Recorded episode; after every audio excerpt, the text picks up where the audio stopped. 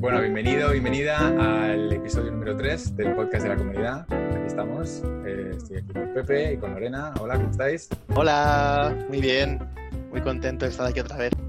Bueno, estábamos aquí con la broma de que llevamos la misma ropa que, que la semana pasada y es porque estamos grabando dos episodios a la vez. o sea que no engañamos a nadie. Nos cambiamos.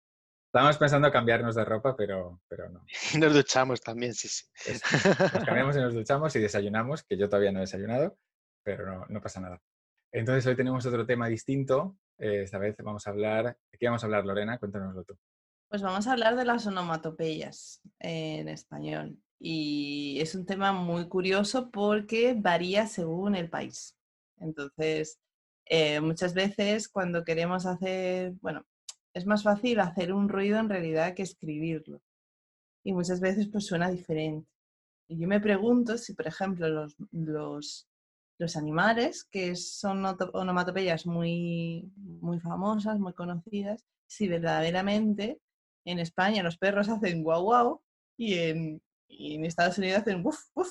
Es que si ladran diferente, es un tema que siempre, Es muy que polémico. cuando vaya a viaje, cuando viajemos y, o cuando se pueda viajar por el tema del virus, me voy a fijar si, los perros en otro país ladran diferente o simplemente es la forma de interpretar el sonido.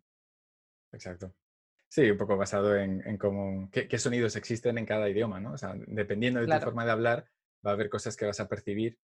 Eh, igual que dicen que si tienes un nombre para un color, mm, eh, identificas ese color. O sea, como que hay tribus en África que solo tienen siete colores.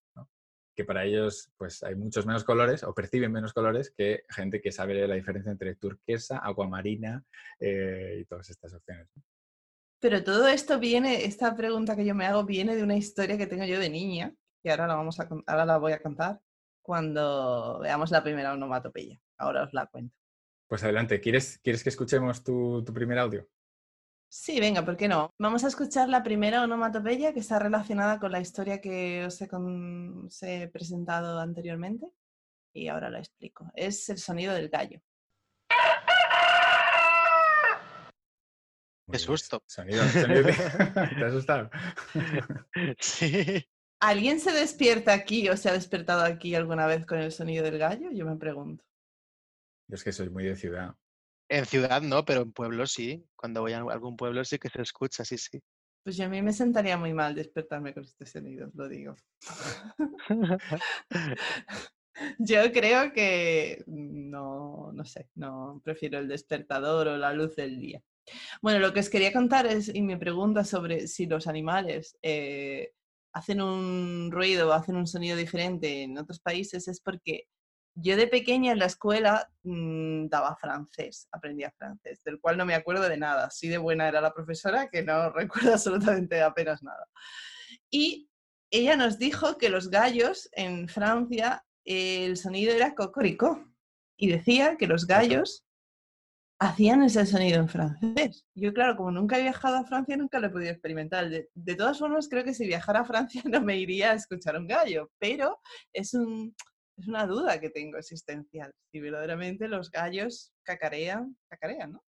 Cacarean. En, cacarean en francés y dicen cocoricó en, lu- en lugar de kikiriki, que sería en Esto, esto me suena a lavado de cerebro de, de niños durante generaciones. De colegio de ¿no? monjas. Colegio de monjas diciéndoles, no, no, no, aunque te parezca que dice kikiriki, está diciendo cocoricó. Pero bueno, hay, hay, hay mentiras incluso mayores, ¿no? ¿Cómo se dice en inglés?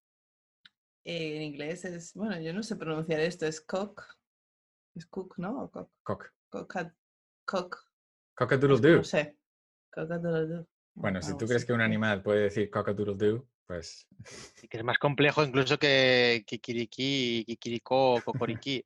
A mí me ha costado, se me ha trabado la lengua diciendo eso. Es difícil. Cucarolto. cock-a-doodle-doo. Yo no puedo. Eh, bueno, yo creo que esto también es un juego porque eh, la primera palabra es también gallo en inglés, ¿no? Entonces, bueno, alguien se lo inventó y ya a todos los niños ya les han lavado el cerebro diciendo que, que dicen esto. Eh, pero bueno, mm, forma parte del encanto de cada idioma, ¿no? Sí, sí. Pues sí. Bueno, si alguna vez voy a Francia y me voy a hacer turismo rural, que no creo, escucharé si, comprobaré si un gallo hace eh, cocorico. eh. Sí, y también tienen una baguette debajo del brazo y, y una-. Sí. Bueno, pues vamos a ver la segunda, eh, que es llamar a la puerta. Y esto es curioso porque es una de estas cosas que descubres ya cuando eres adulto. En mi caso. En español, eh, vamos a escucharla primero y después eh, la analizamos. Pues en español, ¿cómo escribimos esto? Es toc, toc, toc, es decir, T-O-C, toc, toc, toc. Claro, viene del verbo tocar, es tocar a la puerta o también decimos llamar a la puerta. Y en inglés, que es knock, claro, viene de el verbo que también es llamar. Entonces es una de las cosas que descubrí ya de adulto. Digo, claro, el onomatopeya es knock, pero es que en inglés el verbo tocar a la puerta o llamar a la puerta es, es knock, ¿no? Entonces, sí. Y bueno, y escuchando la canción de Bob Dylan también. No me imagino la traducción en español de toc tocando a la puerta del cielo. Sonaría muy mal. Entonces no soy muy, no estoy muy a favor de las traducciones de inglés a español. Todo en versión original, ¿no? Mejor, mejor. Sí. Y por último, la que os quiero presentar es la del estornudo, que decimos a cheese o a chus. En inglés sería como a chu. Y vamos a escucharla. Qué desagradable. No sabía que iba a ser así. Bueno, muy bien. Tenemos el estornudo. De pobre. Mis estornudos no suenan así, ¿eh? Yo tenía que haberme grabado a mí mismo, porque yo estornudo con todas las letras. O sea, yo no digo ch ni nada de esto. Yo digo achus, pero tal cual, ¿eh? Yo tenía una compañera en la escuela que gritaba. Era cada vez que estornudaba era ¡ah! Luego se escuchaba ¡chu! Era, claro, toda la clase se desternillaba, toda la clase se moría de la risa cuando escuchábamos eso, porque es que interrumpía la clase totalmente. Pero yo mis estornudos son muy educados. No, no me gusta estornudar con todas las letras, como tú dices. Somos como. Mi, mi padre no estornuda. Mi padre se tapa la nariz y hace Yo a veces también. una cosa así. Y yo, ¿qué, qué ha pasado? Estornudado. es como estornudo James Bond. Sí, Guau. sí, sí. ¿Tú cómo lo haces. Pepe? Yo soy escandaloso. Sí, sí. Esto además me viene, me viene de familia porque también mi padre es lo contrario que el de Nacho, que estornuda, que es uno "Ah", y parece que, que se va a caer la casa, ¿no? Y muy curioso que estornuda siempre, casi siempre siete veces. Es como hasta que le hace siete no Mi para. madre también hace. Sí. empezamos. Uno, dos, Sí, tres. sí. Ya, en plan Y la, media son siete, ¿no? Seis a veces y a veces más. Y pues, estamos con un minuto con el estornudo de mi padre, pues se para todo, la comida, lo que estemos haciendo, se para para escuchar y, y que acabe y vuelva en sí. Bueno, y por último quiero comentar, antes de dar paso a uno de vosotros, eh, las palabras que decimos en lugar de bless you. Eh, en España solemos decir Jesús. ¿Qué decís vosotros? O por lo menos yo lo digo. Sí, yo soy un poco ateo y entonces intento decir salud. Sí, claro, yo también. O no decir nada, o no decir nada, porque, a ver, yo creo que estornudar es una cosa muy íntima. Y cuando tú estás estornudando, que te estás recuperando de, de lo que acaba de pasar en tu cuerpo, que no te lo puedes ni explicar, tú lo que quieres es un momento de paz, ¿no? Y entonces de repente tienes a ocho personas diciéndote, ah, salud, salud, Jesús, bless you, tal. Yo lo que necesito es que me dejéis tranquilo, que me pueda limpiar si me he manchado, ¿sabes? Quiero un momento de privacidad. Pero bueno, esto parece ser que la sociedad no está de acuerdo conmigo, de que cuando alguien estornuda, todo el mundo tiene que mirarle y estar ahí contando sus estornudos y haciendo, no sé, poniéndole nervioso. Esto es como mi, mi pequeña, mi pequeña Sí. batalla personal. Sí. Bueno, pero he mirado también por internet que mm, en casi toda Latinoamérica suelen decir salud en lugar de Jesús.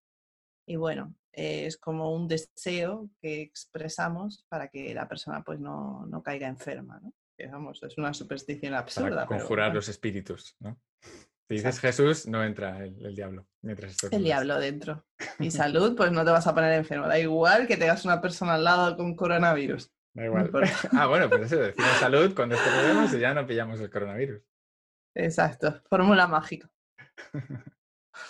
Eh, muy bien, pues gracias Lorena. Ahora tenemos las elegidas, onomatopeyas elegidas por Pepe. Vale. Bueno, pues yo os traigo tres también. Vamos a empezar con la primera y vamos a escucharla. Qué bonito. Eh, Has elegido, has elegido un gorrión. Pues la verdad, Nacho, no sé lo que es. Mira, pero esto es no un sé. gorrión y no solo es un gorrión, sino que es un gorrión macho. ¿Vale? O sea, tú fíjate, por cuando vayas por la calle verás que los gorriones machos tienen una raya negra y los que no tienen una raya negra son hembras. ¿vale? La próxima vez que veas un gorrión, acuérdate de mí Vale. y míralo. Porque ¿sabéis qué pasa? Que estuve buscando pues varios ejemplos, ¿no? Y, este sonido era el que más mm, familiar me resultaba. ¿No? Será porque es el que está en las ciudades, quizás, donde vivo yo, estoy aquí fuera de mi terraza y escucho este sonido.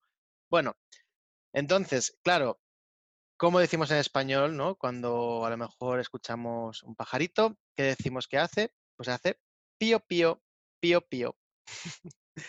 que esto es muy curioso para muchos extranjeros porque pío, pío, pues no tiene mucho sentido, ¿no? Para ellos.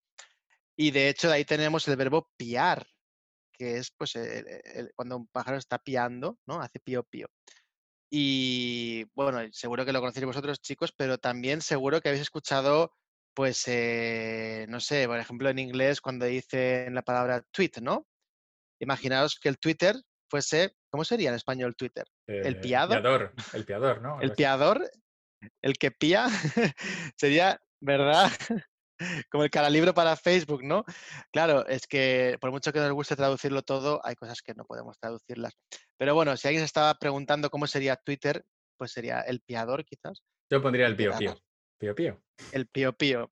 Pero es que suena Sí. como a chiste, suena como no, no- nada serio. El pío pío es como algo infantil, ¿no? Yo estoy, yo estoy seguro de que gran parte de los que usan Twitter nunca se, han- eh, se han parado a pensar que eh, antes de ser, antes de escribir un mensaje de 140 caracteres, eh, tu tweet también era un verbo, ¿no? Tweet, tweet. O sea, eso es lo que hacen los, los, pájaros en inglés. Tweet, tweet. Sí, tweet, tweet, tweet, tweet. Tweet es piar, ¿no? Sí, y, y piar, o sea, es como knock, que es, ¿no? Hemos dicho, pues tocar y, cock, pues piar, sí, sí, tweet, tweet. Eh, bueno, y aparte de eso también, eh, hablando, que estamos hablando hoy de onomatopeyas, la canción del pollito pío. Yo que soy mucho de canciones, el pollito pío. Ahí tenéis un montón de onomatopeyas en español. Ponéis en internet, en YouTube, el pollito pío y ya veréis qué divertido. Eh, Horas y horas de diversión. Sí, sí. Que además, si conseguís entenderla a la primera, vamos, os, os aplaudo, porque es muy rápida la canción, pero bueno, hay muchas ono- onomatopeyas en español y es ¿Pero es muy, una muy canción para niños? O Hombre, sí, pero muchos adultos la escuchan también. O en su momento, ¿no? ¿Os acordáis cuando salió que todo el mundo pues la, veía el vídeo y bueno, era algo de adultos y niños. es que yo lo he Porque es muy escuchado en italiano, pero en español no, creo. En italiano, el puccino, el puccino pío. El Puccino Pío está- en griego también, está en alemán, en inglés no lo sé. Sí, Éxito sí, internacional como el SRG, ¿no? como la SRG. O la Macarena. O la no lo Macarena, sé. igual. Pero es muy curiosa, muy curiosa esta canción. Bueno, pues seguimos con la siguiente que os traigo. Vamos a escucharla primero. Bueno, todos os imagináis lo que, lo que es, ¿no? Y cómo sigue, ¿no? Ese traqueteo, ¿no? De tac, tac, tac, tac. Bueno, aquí hay dos cosas. Primero, lo que escuchamos fuerte, que es esa bocina, que decimos chu, chu, chu, chu. Y, y luego tenemos el, el traqueteo de que estaba hablando, ¿no? Este que como decimos en español, pues decimos chucuchú o chacachá, es que me río, es muy gracioso, chucuchú, chucuchú, chaca, chaca, chaca, chaca, chaca, ¿no? Es un sonido repetitivo, muy rítmico, pero bueno, que, que en español es a, a lo que nos suena, ¿no? Y esto, pues viene un poco a colación con la canción que os traigo, Pepe y sus canciones, Pepe, su ¿Por canción. qué? Vamos a hacer una sección, una sección especial, las pues canciones casi, de Pepe. casi, ya sí. Hombre, para ya, pues me imagino que la gente se lo imaginará, pero sí, me encanta escuchar música y todo el día tengo música en casa. Pero esta que os traigo es una canción bastante antigua. Vamos a escucharla un poquito. Al compás del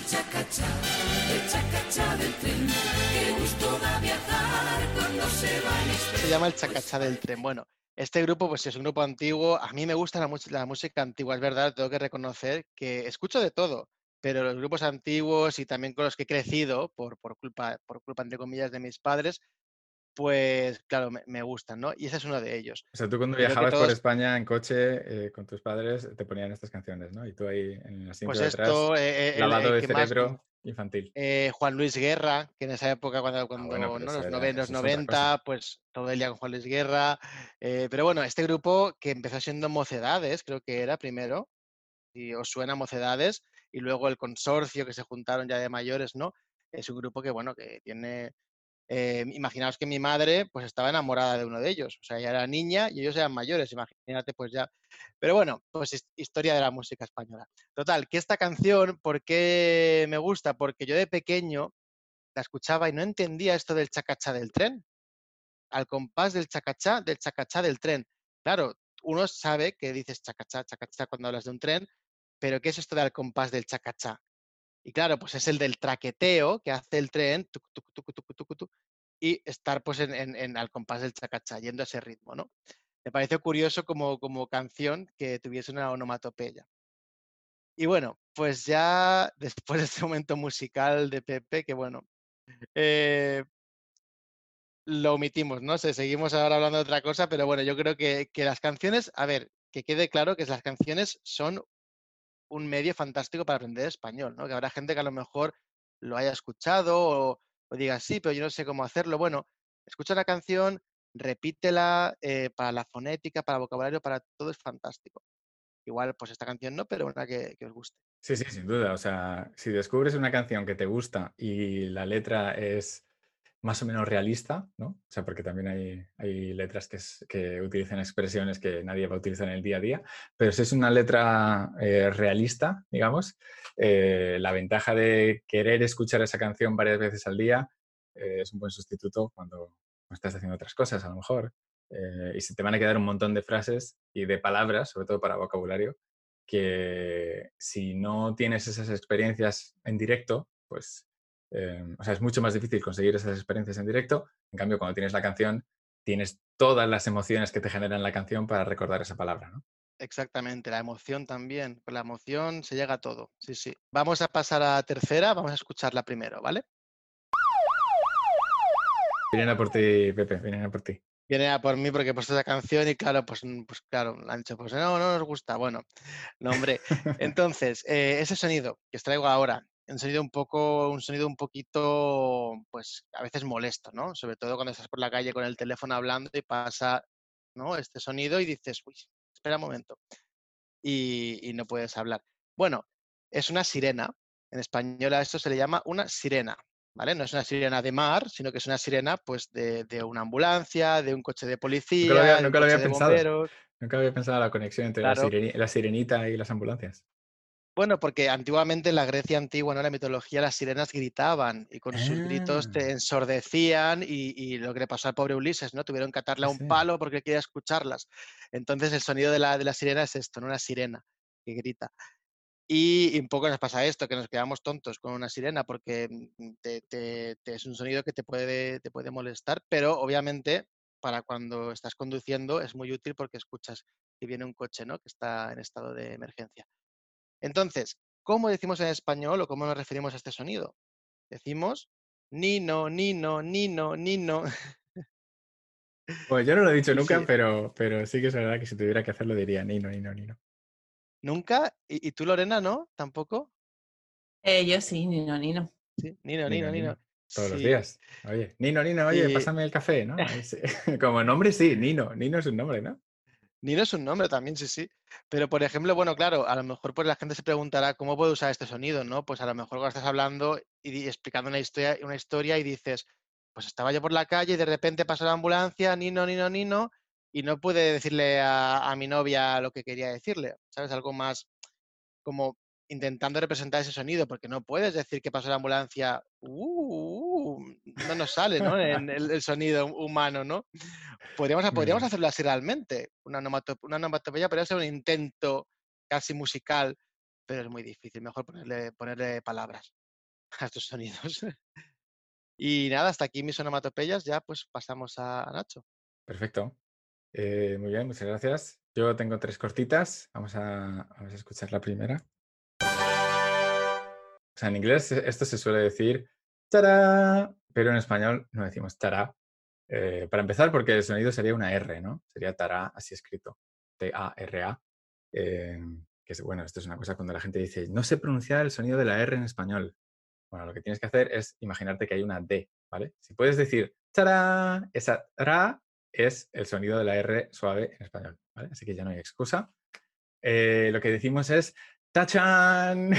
que no sé si, si es muy eh, realista ¿no? del sonido o si también nos han lavado el cerebro a nosotros. Pero esto es, esto es como nos, así nos enseñaron de pequeños, a decir tachan o si quieres enfatizar más, puedes decir tatatachan o taratachan, algo así. ¿no? no sé si vosotros habéis usado esto de pequeños o todavía de mayores. Sí, Sí, Tachan, sí. sí, ¡Tachán! yo me acuerdo de pequeño jugando a los magos, que hacíamos, entre comillas, magia con mis primos, y hacíamos pues mm, ta ta ta ta ta, chan. Entonces sí que sí que bueno, sí que se ha usado mucho esa palabra, Nacho, sí, sí. Muy bien, muy bien. Bueno, pues esta es la primera, eh, tachan o tatatachan. Si quieres, si de repente pasa algo y quieres explicarlo, pues lo puedes decir así. Eh, vamos con la segunda. Esta en inglés, no sé muy bien cómo se suele decir, si a lo mejor es como, eh, dirían directamente el verbo, ¿no? Crash, eh, hubo un super crash. O si sería algo más como los cómics, ¿no? Los cómics son bastante más em, creativos a la hora de inventarse onomatopeyas, sobre todo en los cómics de Batman. Entonces, yo he visto muchos capao, eh, que obviamente en, en español pues no decimos, ¿no? En español nos gusta más cosas como eh, a lo mejor boom, pum, o uno que se dice mucho, sobre todo a los niños, es pumba. Pumba. ¡Pumba! Pumba. sí, por lo menos esto lo Sí. recuerdo yo de mi infancia, ¿no? Que me dijeran Y, y sí, y también la de patapam, ¿no suena? patapam, ¿vale? Sí, sí, sí. Cuando se Pam, pam también. Pum o pam. alguien, ¿no? Los dos. Pam, patapam. O también podrías hacerlo, como decías tú antes, en vez de que sea una palabra, haces el sonido, ¿no? Y de repente, ¡buf! así, o sea, no hace falta que, que puedas escribirlo. Pero bueno, aquí cada uno, o sea, con que muevas las manos te van a entender, pero si quieres escribirlo vía mensaje de texto, pues a lo mejor te sirve, ¿no? Vía mensaje de texto yo escribiría pum. ¡Pum! Y a los o- niños pumba. Tienes Exacto. razón. Sí. O puedes poner el emoji de una bomba que explota, entonces también te sirve, ¿no? Sí, hoy en día con los emojis estamos. Ya las onomatopeyas van a desaparecer en favor de los emojis, estoy viendo. Oye, pues es verdad, ¿eh? Estamos como onomatopellizándolo todo, ¿no? Ya con imágenes. Emojizando. Sí, sí, Emojizando. Curioso. Curioso. Y la última que tengo es una muy, muy, muy común em, y la acabo de hacer ahora. Es que cuando no sabes qué decir, hay dos tipos de pausas. Te puedes quedar en silencio y no se oye nada. O puedes hacer una pausa, en vez de una pausa vacía, una pausa llena y dices algo así como, eh, mm, ¿no? En, en- Latinoamérica dicen mucho este, que no significa nada, simplemente es este. Y lo que no decimos son las que se usan en inglés. En inglés se usa mucho eh, hum, ¿no? O algo así. Bueno, hay distintos sonidos, o mucho el A. Eh, en español usamos muchísimo más el E. ¿Vale? Entonces, esto es muy fácil. Tú cuando estés hablando y no sepas qué decir, en vez de decir A o mm, di E, y, parece una tontería, pero si no lo practicas, nunca te va a salir. O sea, vas a, vas a entrar en modo inglés eh, por esta palabra y, y ya vas a empezar a autosabotearte. Sí, la verdad es que, bueno, yo quería comentar que tengo una alumna en la comunidad, ¿no? Una, una chica que, que está trabajando en esto, que quiere no hacer el A para hacer el E. Y, y- y parece, claro, yo nunca había caído en que realmente eso hace que suenes más como un nativo, porque claro, nadie, ningún hispanohablante dice, ah, sí, voy a ir a comprar patatas, ¿no? Claro. Pues Sí, UM, o sea, Eh, na- nadie dice UM. Si dicen algo, a lo mejor es A sí, o dicen E, pero UM nunca. sí. Y nunca alargado, ¿no? Sería una A como de A, pero sí, pero alargarla así como A, no, ¿no? Y me pareció curioso porque sí, es verdad que a veces hasta estos ruiditos, estas onomatopeyas, hacen que uno suene como un nativo o no. Exacto. Sí. Es difícil de detectar. Una vez que lo detectas, es difícil de cambiar, pero cuando lo cambies ya vas a decir, bueno, si Sí. hago las pausas en español, ya prácticamente soy nativo, ¿no? Pero esto también, ahora un poco por hablar un poco del, del efecto inverso, también nos ha pasado a nosotros cuando hablamos en inglés, ¿no? Cuando, por ejemplo, los ingleses dicen, cuando algo les da asco, ¿no? Ew, ¿no? Ese ew en español nunca lo decimos, pero casi que hay gente que ya lo está integrando, pues por, pues por influencia de los vídeos en in- internet, películas, y a veces escuchar a algún hispanohablante decir, ew, no me gusta, ¿no? Es curioso como también nos llegan las onomatopeyas del inglés al, al español. Sí, esto es la influencia del imperio. Eh, nosotros también fuimos imperio y cuando nos daba asco algo, decíamos aj, ¿vale? De hecho, todavía lo puedes decir. O sea, puedes decir, ah, qué asco. Sí. aj. Es Aj. difícil de escribir, puedes Guau. escribir a- AJ, Sí. eh, pero, creo que el más común es como, ¿no? Una cosa así, mucha J. Entonces, claro, si, si no pronuncias el sonido J, como lo hacemos nosotros, pues tienes que inventarte otro, ¿no? Y de, supongo que de ahí, de ahí viene el IU. Muy bien, bueno, hemos, hemos recorrido eh, los rincones de- del español hoy con los sonidos. No sé si te- tenemos algo más que decir o ya nos despedimos hasta la próxima semana. Por mi parte, no, he aprendido. He aprendido algunas cosas. Hemos Sí, aprendido sí, cosas. también aprendemos aquí entre los tres, es verdad, es curioso. Muy útil. Bueno, si nos queréis mandar audios o cosas con vuestras onomatopeyas o mensajes explicando eh, cómo decís vosotros las cosas, eh, deberíamos de crear un Twitter o algo de esto, ¿no? De momento, mm, no sé, podéis usar el de Nacho Time. Es eh, Always Nacho Time en todas las eh, Instagram, Twitter y YouTube y todos lados. Y si no, pues nada, nos mandéis un correo. Pero mientras tanto, este es el momento para que nos dejes una reseña en iTunes, ¿vale? Puedes ir a deliberatespanish.com barra podcast y ahí vas a encontrar botones que te van a lanzar directamente a iTunes para que puedas escribir qué te parece, eh, te parece útil que hagamos un podcast hablando sobre onomatopeyas. Bueno, tú ponnos cinco estrellas y luego dinos lo que quieras, ¿vale? Esto es lo importante. Eh, después de esto, eh, ya nos puedes decir lo que quieras. Muy bien, bueno chicos, un placer estar con vosotros una semana más y nos veremos en la próxima. Un saludo. Muy bien, saludos. Chao. Hasta luego. Adiós.